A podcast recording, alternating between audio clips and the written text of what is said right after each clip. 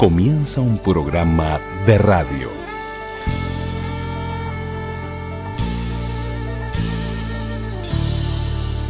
Un programa de radio. Un programa de radio.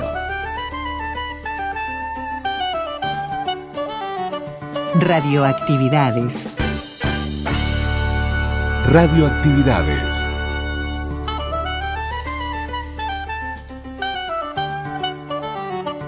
La palabra. La palabra. Celebramos la palabra.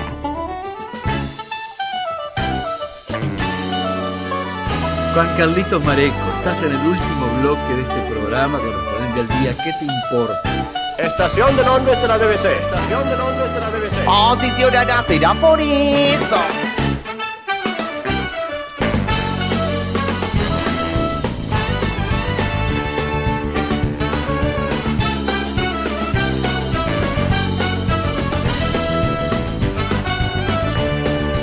Tal amigas y amigos de Radio Uruguay? Bienvenidos a Radioactividades. En este 7 de noviembre del 2020, a 98 años del nacimiento de la radio en Uruguay.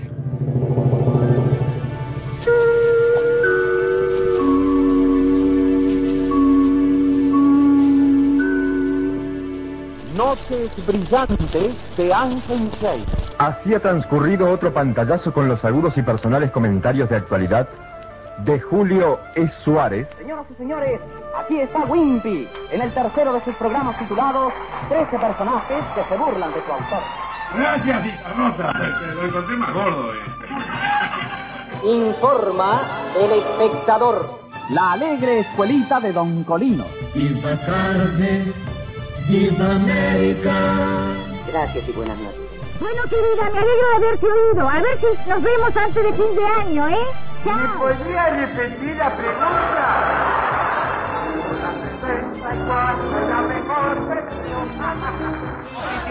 Canta Gardel, canta el mago en la... ¡Tiro Morena! Buenos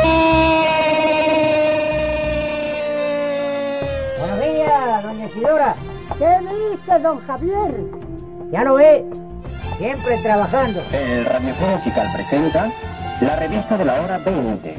Y más allá del espacio y del almanaque, me gané la derecha del tablero. Señoras, señores, ha querido Radio Sarandí, al cumplirse 30 años de mi actuación en la Radiotelefonía Nacional, brindarme un homenaje. Es fundamental no decir nada pero siempre decir algo. Aquí, en esta multitud, pueden ver que dentro de ellos van los campeones del mundo de 1900. Si plancho ropa almidonada con almidón Clausen, la tarea se hace muy grata. Me hace el favor, le entrego esto de Pablo. Sí, es un telegrama felicitación para yerba cine, que la más yerba de Suiza. ¿Cómo le va, Catita? Ay, tengo un cansancio en los pies. Se le juro que camino de memoria. Exija un bono por cada amarga cinco raíces y envíelo a esta difusora. Centro parámbola, paró sobre para Cubilla, Cubilla tiene Morales. Avanzó solo, dio Morales. Morales tiró, ahí está, Buenas tardes, señoras y señores, amables oyentes. Quítate el zapato que te lo quiero ver. Es calzado pantero, confort para tus pies. Radio es amistad y alegría. Transmiten CX30 y CXA30. Buenos días, amigos, ¿qué tal? Servicio Oficial de Difusión Radioeléctrica de Montevideo, Uruguay. En vuestro hogar, el show de Pinocho. Hoy es tu día franco. ¡El reportereso! Hasta el viernes y que todo sea para mí.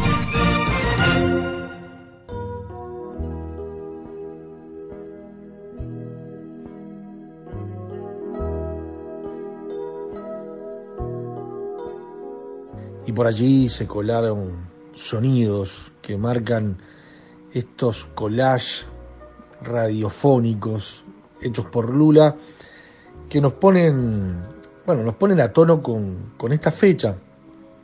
6 de noviembre de 1922 nace la primera transmisión organizada, eh, continuada, eh, como emisora, como emisora de radio. Fue Radio Paradisábal, eh, por allí hay antes algunas transmisiones, está Radio General Electric,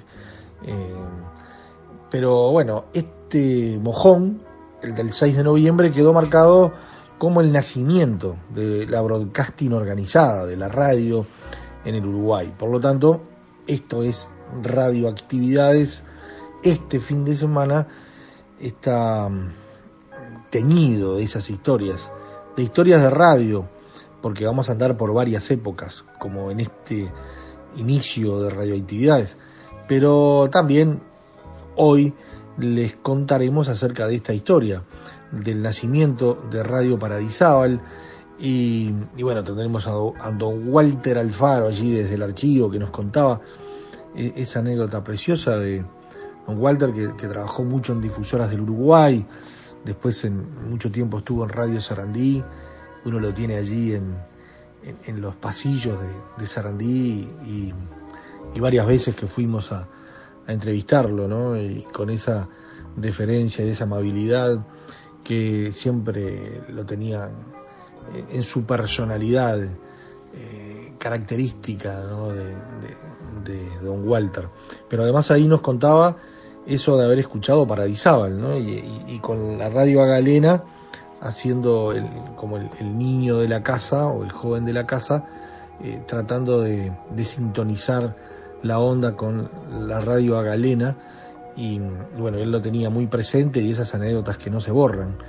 Y, bueno, por allí también se colarán algunas anécdotas que tienen que ver con, la radio y, con lo que es la radio para, para algunos de estos personajes tan queribles todos, con don Quique Januzzi, Arisi Artegaray, Nisa Sarkisian, Julio Villegas, que nos habla de, de, Jorge Nelson Mullins, Rubén Coppola, cuando uno de los pasos, de los pases más importantes de la radio se daban desde CX8 eh, Sarandí a, CX18.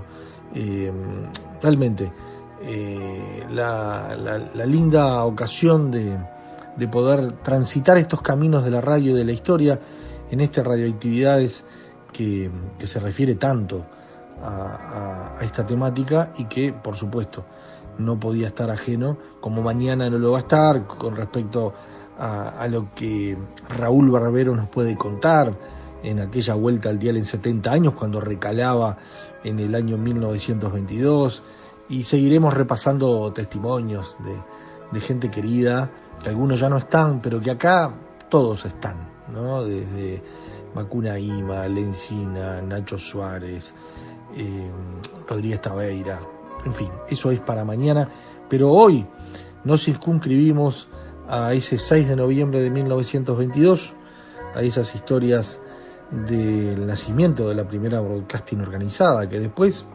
los días nomás, el 12, el 13 de noviembre, era alquilada por el Partido Colorado para la campaña electoral de ese año 22 y, y por allí figura y está presente el discurso radiodifundido de don José Valle y Ordóñez, escrito, naturalmente la voz en, aquellos, en, aquel entonces no se grababa y, y además siempre solemos decir algo eh, algo en este sentido. La voz de José Valle Ordóñez no está, no la tenemos en, el archivo, pero no la tenemos nosotros, sino no existe o por lo menos no se ha podido recuperar. Eh, había alguna esperanza allí que, que, la voz de Valle Ordóñez estuviera en Estados Unidos en uno de sus viajes, eh, pero tampoco se, se, encontró. Así que nosotros la, la, hicimos, me acuerdo, en, en, la recreación de ese 12 de noviembre y 13 de noviembre, con Ramón Eduardo Alonso, una de las voces características de nuestro radioactividades allá en los primeros años, desde 1989.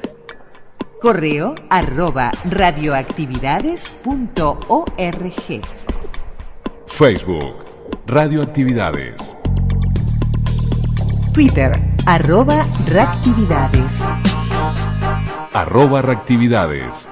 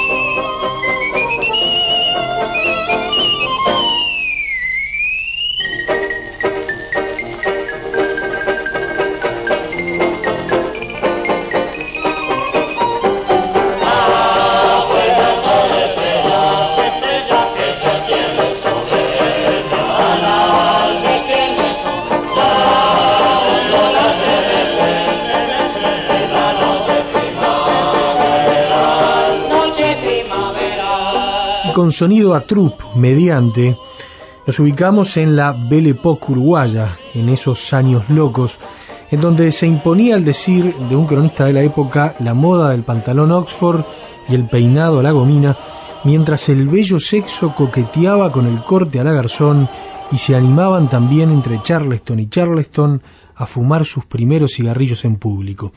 El tango ganaba los salones, las jornadas del Hotel del Prado eran sello de categoría y mientras los fora bigote fatigaban las calles, la tradicional sociedad montevideana seguía dándose cita en las veladas teatrales del Solís, del Urquiza o del Artigas.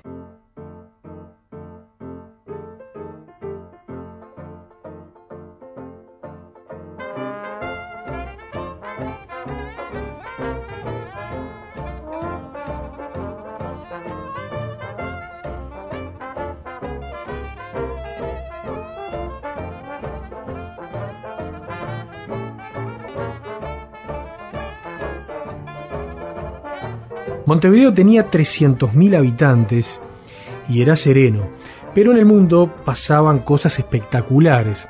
Así el rey Víctor Manuel III de Italia enviaba un cable al señor diputado Mussolini. Su Majestad, el rey, deseando conferenciar con usted, le ruega venir a Roma. Mis respetos, general Cittadini. Después de permanecer intacto durante 34 siglos, un fabuloso tesoro es descubierto en el Cairo por una expedición arqueológica inglesa, la tumba de Tutankamón, faraón de 1340 a.C.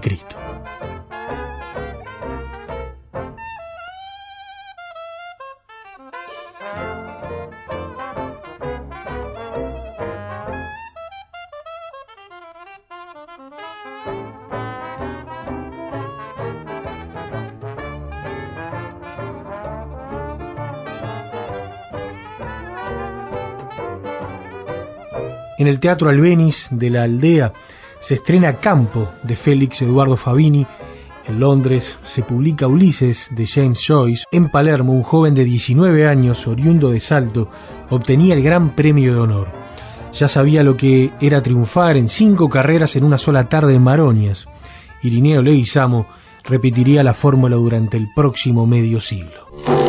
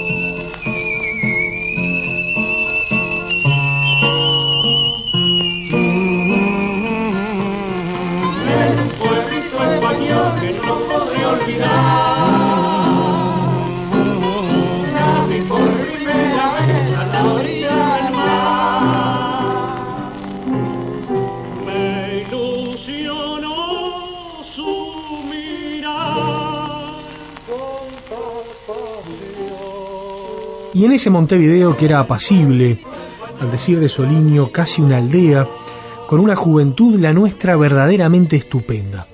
Montevideo era una ciudad que cantaba nuestros carnavales, eran carnavales maravillosos, como la Oxford, un Real al 69, de aquellas trupes famosas. Era un Montevideo en donde nacía la radio.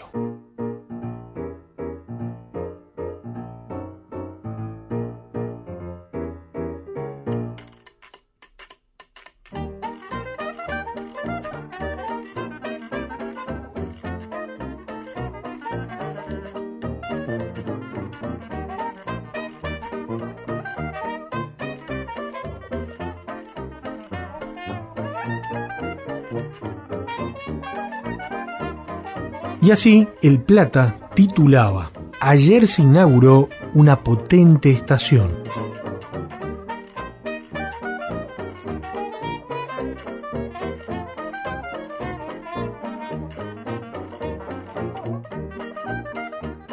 En los altos del edificio del Hotel Florida se inauguró ayer a las 6 de la tarde la estación radiotelefónica más poderosa de las instaladas hasta ahora en la América del Sur. Invitados por su propietario, el señor Sebastián Paradisábal, asistimos al interesante acto el que fue presenciado por una concurrencia numerosa. Como decíamos, la estación de radiotelefonía del señor Paradisábal se levanta en los altos del Hotel Florida y ha sido instalada por la General Electric. Se trata, pues, de una gran estación munida de los adelantos más recientes en esta nueva rama científica.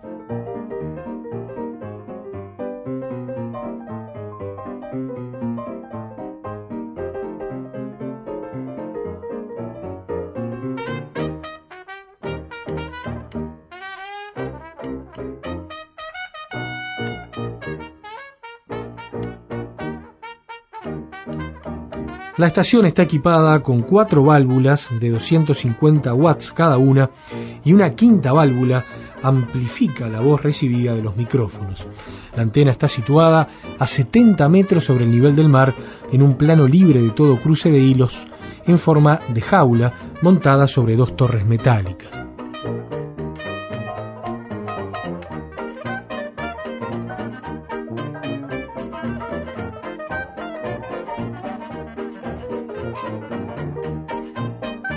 Como la mencionada estación es a la vez receptora, ayer se pudo oír a la de Buenos Aires, instalada en la General Electric, que le enviaba sus felicitaciones y augurios.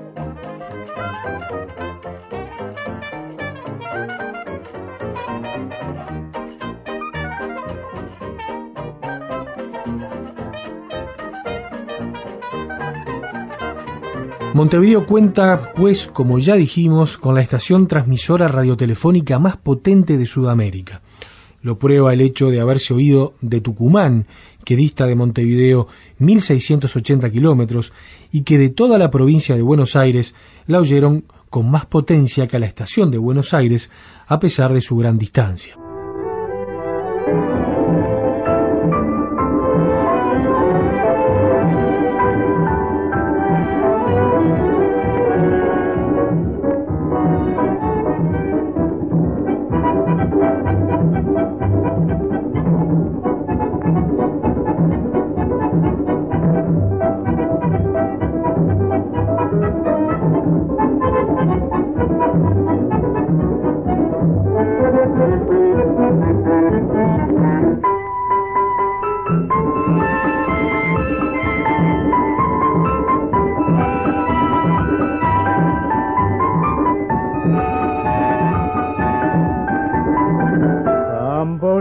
Tamboriles, tamborines, tamborines que suenan y hacen repicar los parches, los morenos de mi tierra.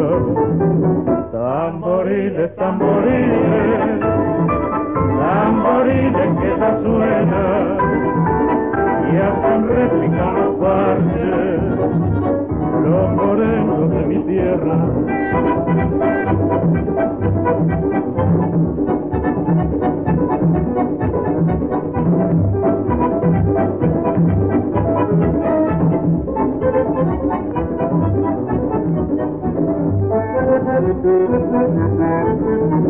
El piano bum bum, el repique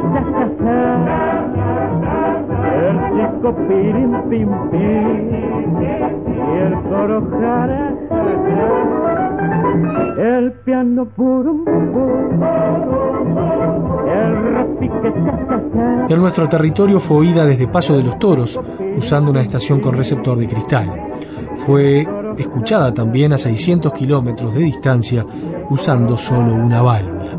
Su gran alcance puede mejorarse mucho en cuanto la estación del Cerrito permita trabajar con onda mayor de 320 metros. En la estación Paradisábal se desarrollarán todos los días y a horas determinadas selectos programas culturales e instructivos, conciertos, conferencias, como asimismo un amplio programa informativo para las ciudades del interior.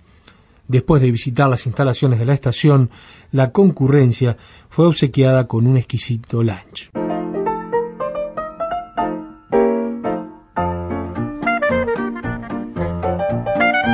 Y esto publicaba el diario El Plata un día después, el 7 de noviembre de 1922, en una noticia que seguramente pasó bastante desapercibida en aquellos días, dado que, evidentemente, esto era un privilegio de pocos, pues los receptores eran muy escasos y recién se estaban poniendo a la venta.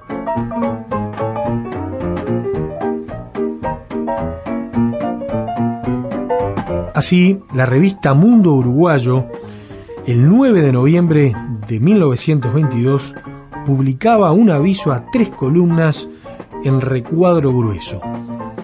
Desde el 5 de noviembre están funcionando las dos transmisoras poderosas de telefonía sin hilos General Electric de Buenos Aires y Montevideo.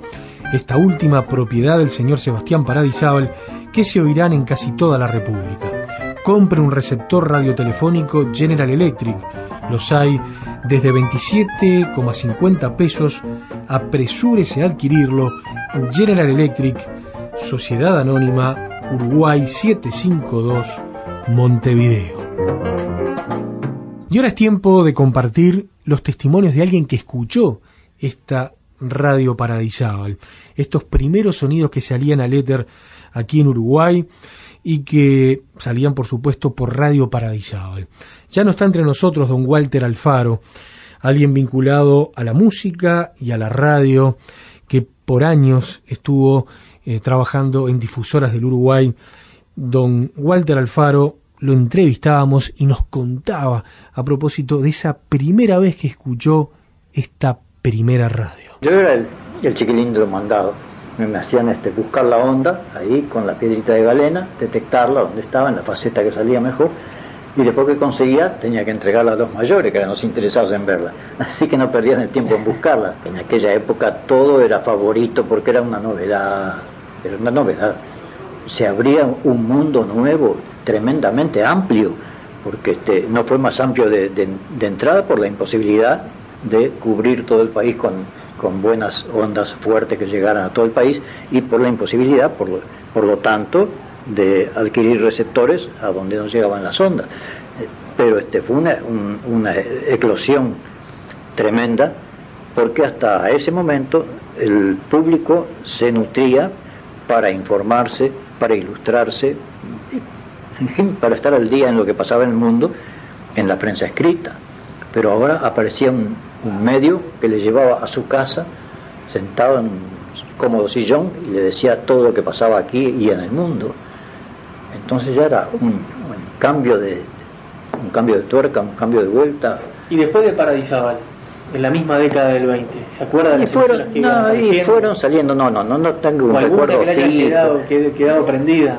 Primeramente, este, el, el instituto oficial que regía la administración de las, de las ondas o la adjudicación de las ondas pensó que sería útil este, conceder frecuencias para llenar el espectro del dial, digamos, con emisoras uruguayas, porque en aquella época tenían mucha fuerza las primeras emisoras argentinas y se escuchaban con mucha, con mucha facilidad. Primero, no tanto por la fidelidad de los receptores y el alcance y el alcance de las ondas, sino porque como el día estaba más despoblado, era muy fácil, la gente escuchaba con mucha facilidad Radio Belgrano, Radio Porteña, Radio Mitre, las que fueran de, aquella época, Radio Espléndida, etcétera, cantidad.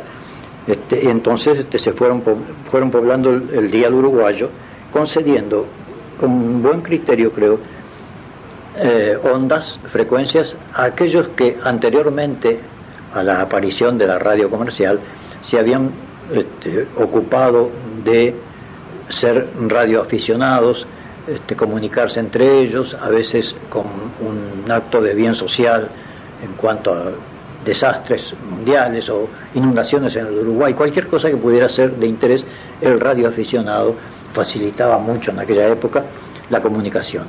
Y había muchos, muchos que se dedicaban a eso. Y se les consideró pioneros en el nuevo invento. Entonces se merecían que se les diera la oportunidad de tener una onda comercial y explotarla eh, comercialmente, sabiendo que ya sabían de qué se trataba. No era una cuestión de comprar un- una fábrica de botones. No, no, es en lo que se estaban dedicando era en eso, en la comunicación, y ya tenían cierta experiencia técnica y de comunicación este, verbal, ¿no? Y ahí surgieron todo, todas las fueron- que, fueron hoy la mayoría... Claro, todavía persisten con cambios de nombres, este, han, han desaparecido sus, sus fundadores, naturalmente algunos, algunos de ellos todavía felizmente viven, pero este, se fue produciendo un- una generación de nuevos comunicadores hasta el día de hoy con gran éxito.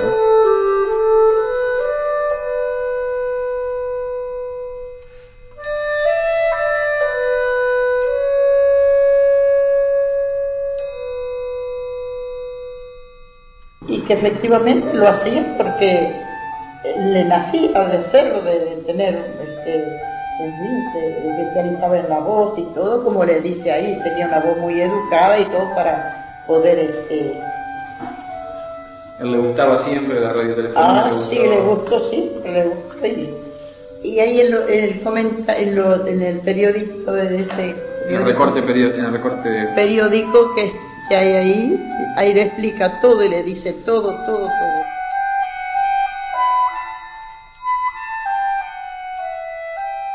Las historias de Radio Paradisábal, ubicándonos el 6 de noviembre de 1922.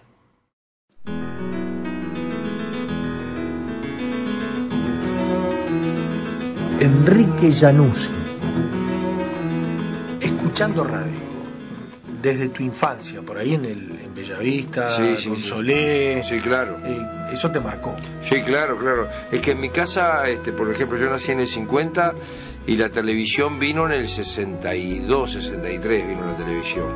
Y yo recuerdo que en mi casa lo más importante como, como, como entretenimiento era la radio. Tengo, tengo, tengo cosas marcadas, ¿no? Como, por ejemplo, este, el comisario Cerro Mocho con Roberto Barri.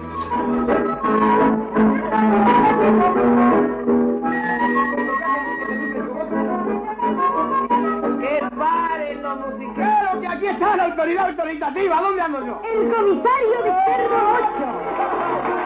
8. Un programa escrito y dirigido por Roberto Barri. Con la participación artística del igualado elenco. Lauco Pérez Larre. Luis Espina. Carmen Díaz. Hugo Ferrari. Lalo Galván. Adolfito. Roberto Barri.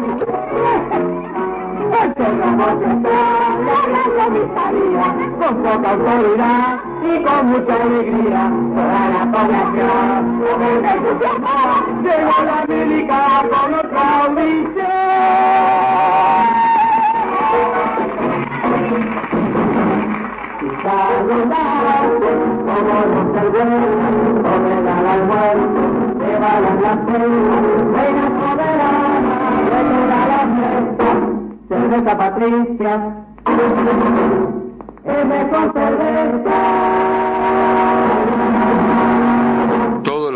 los, radioteatros de, de Casanova con Violeta Moretti en, en- en Carve, este, con Julia Moretti, Violeta era la hermana, con Julia Moretti. Nuevamente por esta emisora desde el martes 10, la pausa romántica de Coca-Cola. Todos los días, de lunes a viernes a las 15, cuando la noche se fue, con Violeta Moretti, Lagarde Wilson y un gran elenco. De la pensión 64, los informativos y el fútbol infaltable. Porque el fútbol era infaltable, porque además el fútbol por radio eh, eh, era un eco en, en cualquier barrio de Montevideo, en cualquier ciudad del interior. Este, antes se transmitía la reserva y el primero. Y en mi casa, mi, mi padre los fines de semana ponía la radio con el informativo del Montevideo y no se apagaba hasta el último, hasta el último comentario, de, de sábado y domingo. Este, y uno salía, entraba, pero la radio estaba prendida. Y bueno, eh, yo creo que, que el imán que tiene la radio para el oyente es la imaginación, ¿no? Yo, uno se imaginaba, yo me imaginaba la cara de Solé y el día que lo vi no, tiene, no tenía nada que ver con lo que yo pensaba de Solé. Yo le- me lo imaginaba grandote, este, de bigotes y era completamente distinto, ¿no? Y me pasó lo mismo con Barry y con tantos otros que, que, que, que eran un poco figuras de aquel momento como para, para, para muchos más quizás otra- o- otros periodistas, ¿no? También había un programa de Adolfo Oldoñe, Ol, que era un comentarista de fútbol, pero que era un gran este, escritor, un gran guionista, que eran los paredes, que eran infaltables en las siestas de verano, ¿no? Cuando te obligaban a dormir la siesta, te ponían los paredes. 1 a 0 gana Peñarol, pibe Jiménez sacando la pelota, Corva en colaboración con Sorgés, Mario González y por la derecha la bola de inmediato para el equipo de Peñarol, va siendo llevada sobre la intermediaria por parte de Morena, coloca la pelota profunda para Quevedo, Quevedo toma la bola, Quevedo escapando, pica por acá al costado, se ubica Morena por el medio, va a venir al centro, se lleva la pelota, Quevedo dejó el tendal, proyecta al centro, vino sobre el arco, saltó Morena, ¡Gol! ¡Gol de Peñarol, Hernando! El potrillo saltó le conectó un golpe de cabeza hacia abajo, hacia la goal line. Notable peinada del piloto unegro marcando el potrillo. El segundo por el equipo de Peñarol. Montero Castillo atacando peligrosamente a Mujica que va a tirar. Levanta centro, entró Artime. Allá lo derribaron. Penal. Penal. Penal. Allá lo derribaron y Alberto Martín haciendo los sándwiches. Le hicieron sándwich a Artime. Penal evidente. Cobró el árbitro de la casa del penal. Pasaban los 48 minutos. Aficionados por suspensiones tiene el triunfo en la mano nacional. Mujica contra el arco, la Colombia va a tirar el penal bien cobrado. Entró Mujica, tiró. ¡Ay, ay, ay! De Nacional. Mujica decretó a 48 minutos de juego el triunfo nacional. Porque el partido va a terminar. Vuelvo a repetirles que la jugada del penal es la única que reglamentariamente puede efectuarse después de ahora. Sobre los 49 minutos, Mujica, de tiro penal, decretó el tanto del triunfo. Va a ganar Nacional. Espectacular segundo tiempo. Luego de ir ganando hasta los 40 minutos Peñarol por el gol de Castronovo, a los 40 empató Artime como justicia en score. Yo pedía un empate para favorecer méritos y defectos, pero la verdad que Nacional tuvo un empuje tremendo a la segunda etapa y Mujica anotó de tiro penal lo que va a ser el gol. Devuelve Leandro, insiste, llevándose la pelota Rubén Paz, escapó, vamos, vamos.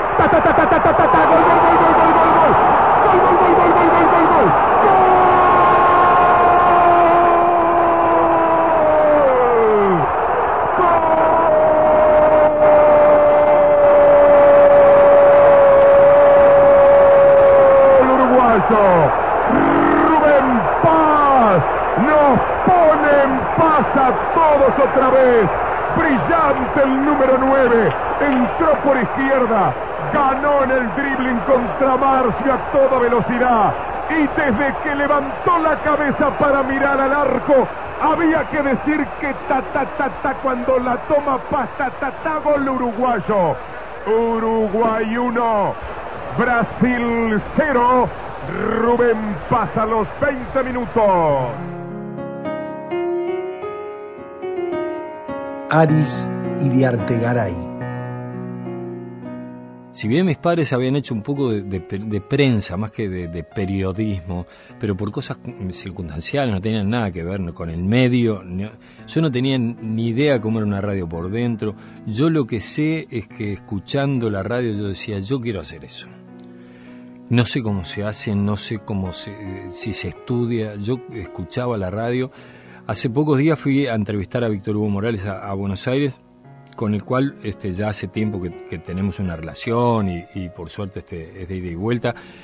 Y, pero nunca le había dicho lo que eh, nos sentamos a comer después y le dije, mira, yo te tengo que decir algo, la radio, este, si yo estoy por este, en la radio es por vos, digo, porque a mí me gustaba mucho escuchar este, tus programas, no solo las transmisiones deportivas, él tenía un programa que se llamaba Charlando con los Morales, con Yo Franklin Morales.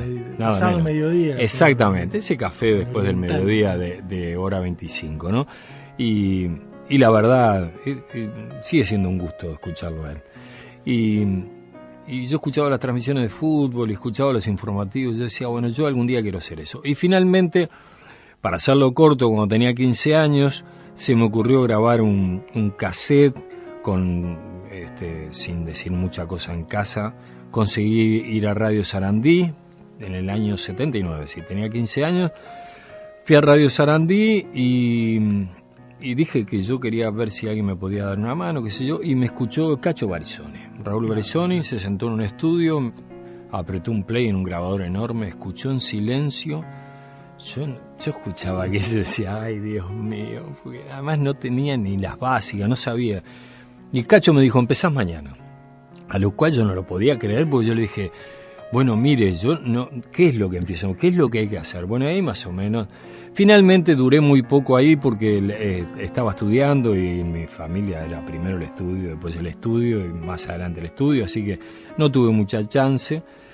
Después la vida me llevó por, por, por Radio Monte Carlo, donde hice de todo, Monte Carlo y Oriental, cuando estaban juntas, eh, fui cadete, eh, trabajé en comerciales con Lamparita Velázquez, que este, me enseñó toda la cocina de la radio, la discoteca, bueno, fui recorriendo todos los caminos y empecé a hacer ahí sí de a poco turnos de locución, cuando había turno en vivo de locutores, Carlito Silva, quien, tiempo después de Bello hizo este aquí está su disco, era el, el jefe de locutores.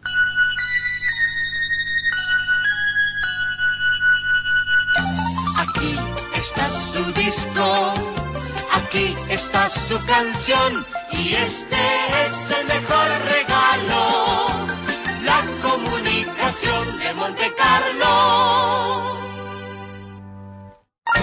¿Qué es la radio? Nissan Sarkisian. Mi vida, el complemento de mi vida fue, es y seguirá siendo, a pesar de que ahora no escucho radio. La radio es magia, es imaginación, es un sortilegio de una época dorada que tuvimos aquí en el Uruguay entre los 50 y el promedio de la década del 80 con el advenimiento y la reconquista de la democracia. La radio empezó, la primera radio comercial Ayala, en el año 1927 en Estados Unidos. Al año siguiente nosotros tuvimos aquí en Uruguay la primera radio comercial que hoy sigue, que es Radio Oriental del Uruguay. Entonces, ¿cómo no ser un devoto si fue lo que me permitió desarrollarme? La radio fue la que yo elegí como el leitmotiv de mi vida. Yo tengo una amiga a la cual le gustan todos los deportes lo mismo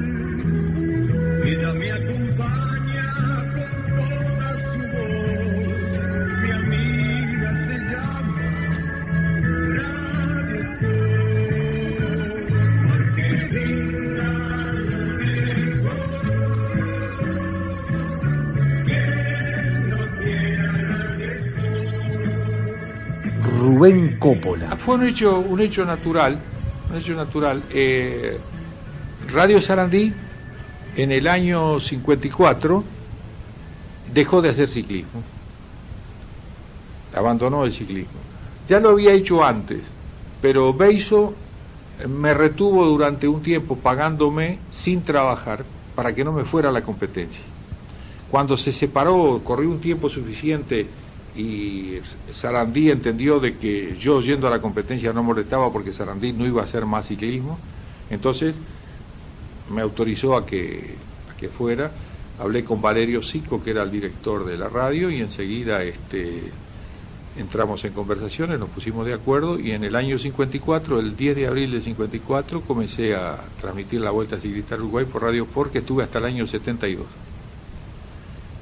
Eh, digo, el, pasaje de Radio Sarandí y de Radio Sport fue un hecho comercial que resolvió la radio, eh, Radio Sarandí, ya digo, no eh, transmitió más ciclismo, dejó, abandonó el ciclismo y entonces quedé libre y después de un lapso que dejó correr la dirección de la radio, me, permitieron pasar a, Radio Sport. Me permitieron, va, entre comillas, ¿no? O sea que mm, me dejaron libre al no pagarme, mientras me pagaban estaba, estaba dependiendo de la empresa que me pagaba, al dejarme de pagar quedé libre para, optar por eso. Y me incliné por Radio Sport, ya digo, Lorenzo Valerio Sico, que me lo habían recomendado el gerente del banco, Ángel Guaso, y con él hablamos y nos entendimos. Un hecho normal. Después de ahí seguimos hasta el año 72. De todas esas experiencias que usted vivió, ¿cuál fue la, la más importante para usted de todas? Por lo menos como, como experiencia personal y profesional. Bueno, eso es muy difícil separar, separarlas una. Por ejemplo, en Radio Sarandí la presencia de Solé y en Radio Sport la presencia de Semino. Son para mí los más grandes, los, más grandes recuerdos que junto, ya digo, cuando Ricardo Lebrero Rutier fueron los grandes maestros con los cuales uno eh, siguió sus pasos y trató de, de aprender de ellos la- la mayor cantidad de cosas. Hoy, CX8 Radio Sarandí, pionera en el futuro, da el primer paso con su alarde de fe y confianza en el país. Levanta el primer edificio integralmente para radio. Primero en Uruguay, primero en Latinoamérica. Casa nueva, un gran cambio, una necesidad.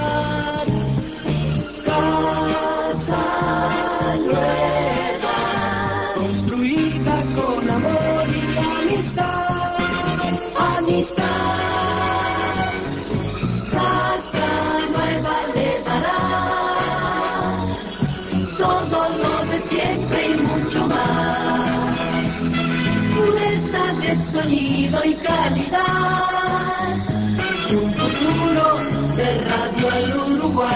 GX8, Radio Sarandí, pionera del futuro. Hay un personaje que, que, tú mencionaste muchas veces y que lo consideraste incluso como olvidado, que es Jorge Nelson Mullins. Sin duda. Eh, ¿Cómo era y quién era Jorge Nelson Mullins? Julio Villegas. Jorge Nelson Mullins eh, tendría que haber sido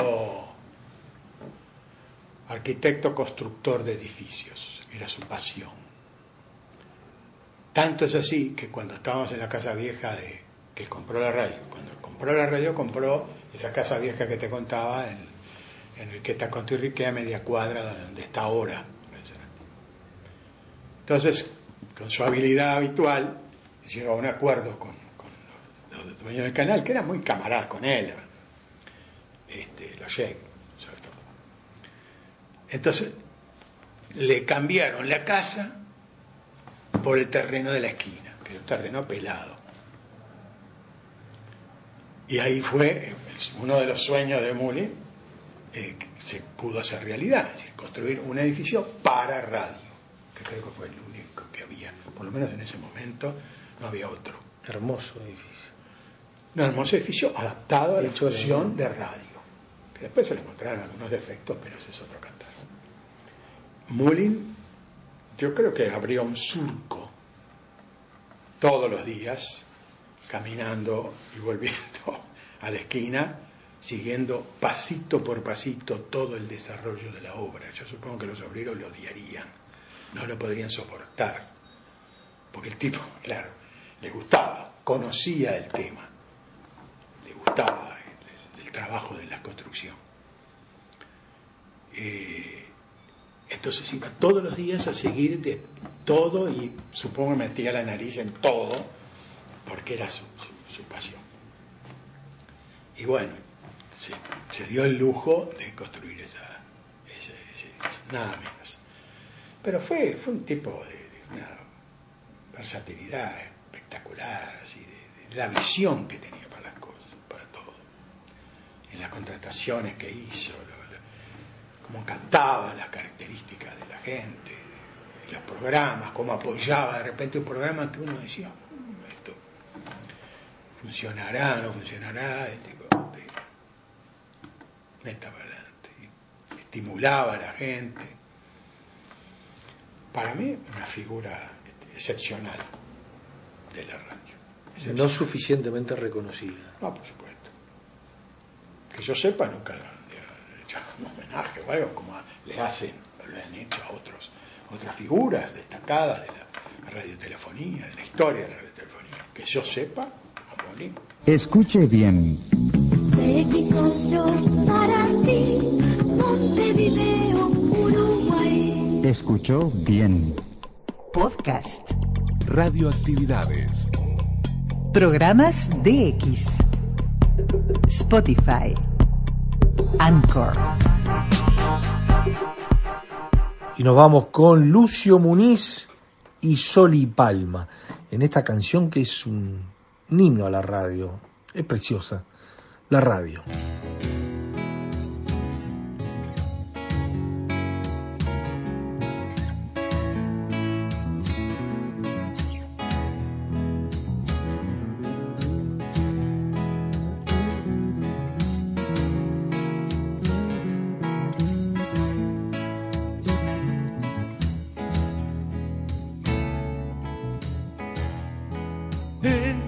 Noticias y publicidades, por aquel ojo verde penetraba y buscaba en el dial y rebuscaba hasta que una canción sintonizaba.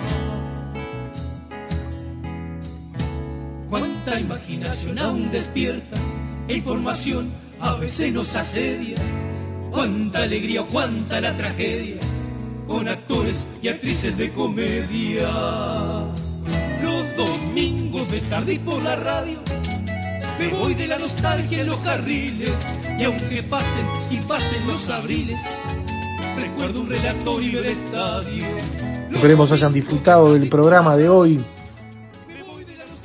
inherente desde el primer al último minuto a lo que es la esencia de este programa, que es radioactividades. Y, y bueno, que nos ponemos mirando a los 100 años, que faltan poquito, dos años.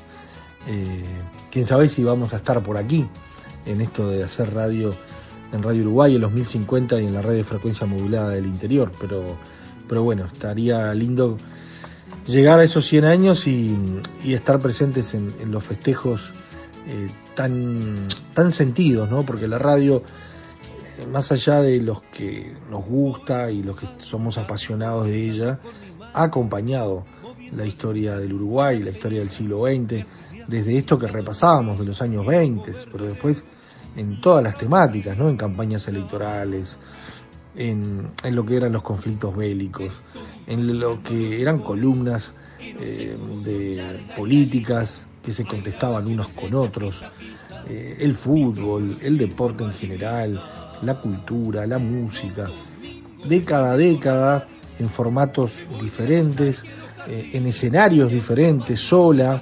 acompañada, compitiendo con la televisión. Y después, bueno, cuando arrancó Internet allá por los finales de los 80 y nos parecía que todo se terminaba, la radio se acomodó, aparece y sigue vigente en otros formatos, eh, como ustedes quieran, pero la magia de la voz humana a la distancia y, y la voz humana con el agregado de la imaginación que produce la radio y el sonido, mm, nadie, nadie lo va a poder superar. Eh, como, como solemos decir, eh, la radio tiene compite con la televisión, pero en realidad tiene mucho más colores porque tiene todo toda la paleta de colores y variantes de, de la imaginación que, que hace que, que, siga teniendo esa magia y, y, esa vigencia, ¿no? Como desde el año 22. No es lo mismo, porque aquellos años y los primeros 20, 30 años la radio eh, era sola, la radio, la radio y los diarios. Pero bueno, después los tiempos cambiaron, pero se siguió, siguió vigente y sigue muy vigente. Mañana la seguimos, porque mañana seguimos repasando estas historias a la manera de Raúl Barbero en el programa La Vuelta al Día en 70 años. Por allí conversa con Nelson y Walter Zapelli, hijos de don Claudio Zapelli, hablando de la transmisión histórica que se dio uno, unos días antes, el primero de octubre del 22, y también de lo que significó eh, la familia Zapelli, Claudio Zapelli, en eh, lo que era Radio Paradisable. Y, y seguiremos mm, compartiendo esas cuestiones que tienen que ver con qué, qué, es la radio o qué era la radio para Nacho Suárez, para Macunaíma, para Lencina, para Rodríguez Tabeira, entre otros. Abrazo grandote, que pasen bien. La seguimos mañana. Chau, chau. Conducción, Daniela Ayala. Locución institucional, Silvia Roca y Fabián Corrotti. Producción y edición de sonido, Luis Ignacio Moreira. Los domingos de tarde por la radio me voy de la nostalgia en los carriles y aunque pasen y pasen los abriles, recuerdo un relatorio del estadio. Los domingos de tarde por la radio, me voy de la nostalgia en los carriles y aunque pasen y pasen los abriles, recuerdo un relatorio del estadio. Recuerdo un relator y vio el estadio. Recuerdo un relator, recuerdo a un relator y vio el estadio.